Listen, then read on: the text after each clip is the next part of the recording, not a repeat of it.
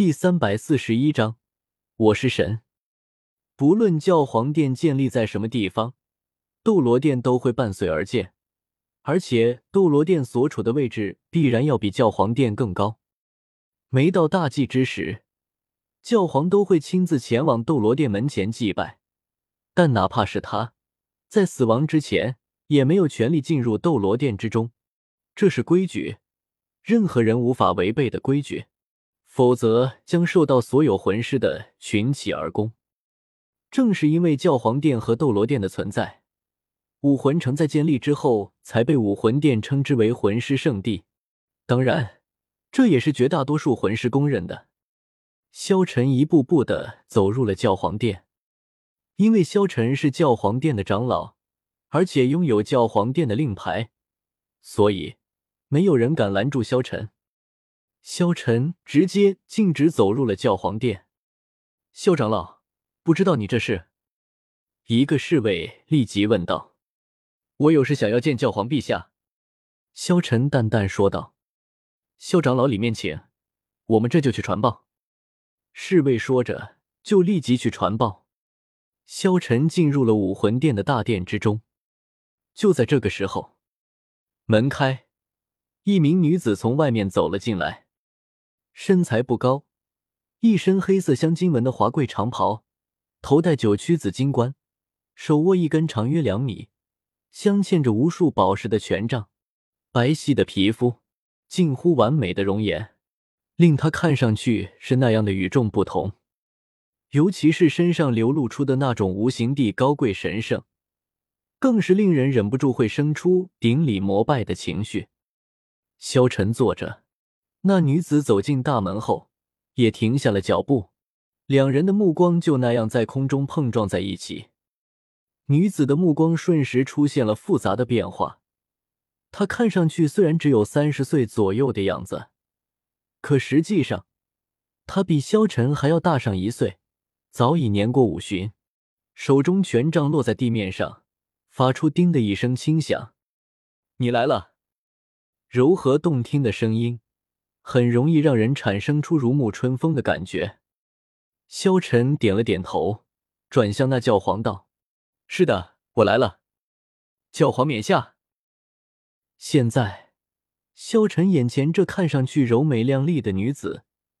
就是当今武魂殿最高统治者，所有魂师朝圣的目标，教皇。他是武魂殿有史以来最年轻的教皇，不到四十岁就接任了教皇的位置。最初时还有不少人发出质疑，可随着时间的推移，在他的励精图治之下，武魂殿发展的更加迅猛，也更加团结。已经有不少人认为。他将是武魂殿最出色的一代教皇。看到了萧晨，教皇的脸上露出了一丝惊讶之色，因为当年见萧晨的时候，他就已经觉得萧晨不凡。后面和萧晨战斗虽然是演戏，但是他心中明白，那个时候萧晨的实力就已经能够和他比肩了，而现在。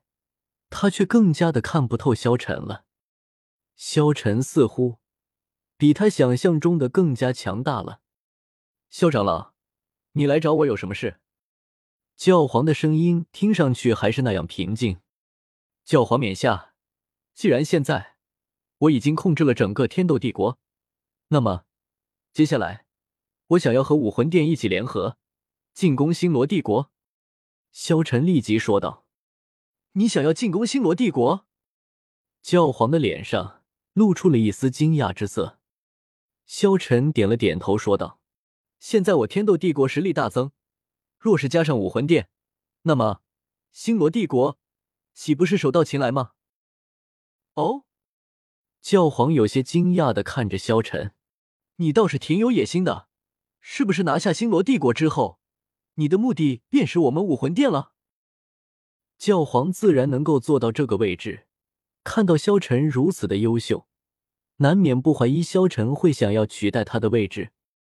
萧晨笑了笑，看向教皇说道：“教皇说笑了，我并无取代教皇的意思，而且教皇冕下在这武魂殿之中已经深得人心，我又怎么取代得了您的位置呢？教皇瞳孔收缩了一下，淡然道：“那么，你是怎么想的呢？我是说，你的目的是什么？你的实力似乎已经超越我了，我不信你会什么都不想要的帮助我。”教皇的声音突然变得冷冽起来。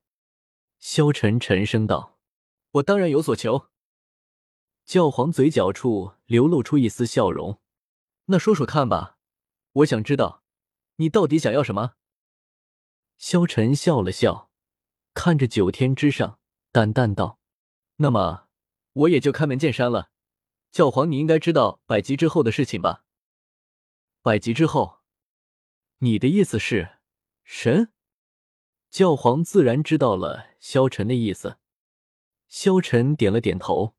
现在，萧晨必须要拥有一个理由让教皇信服。要是自己暴露出自己要统一大陆的目的，教皇比比东肯定是不会帮助自己的，所以他必须要说出一个理由。百级成神，这是几乎所有有希望到达百级的人都知道的事情。你不是好奇我为什么拥有这么强大的实力吗？你想想，在这个斗罗大陆的世界，会拥有我这种实力的人吗？你，你什么意思？感受着萧晨喷吐的气息，教皇脸上泛起一丝潮红，气息有些急促的道：“萧晨笑了笑道，我的意思是，我来自于那个地方。那个地方。”教皇的情绪明显变得激动起来，他那双眼睛冰冷的像毒蛇一样。萧晨拥有那么多百万年魂环，还拥有那么强大的实力，难道这个萧晨？是来自于神界。想到这里，教皇无比的惊讶。现如今，只有这样才能够解释萧晨了。萧晨并未说自己来自于神界，只不过是这样暗示罢了。当然，萧晨也不可能说自己来自于银河系之中的地球。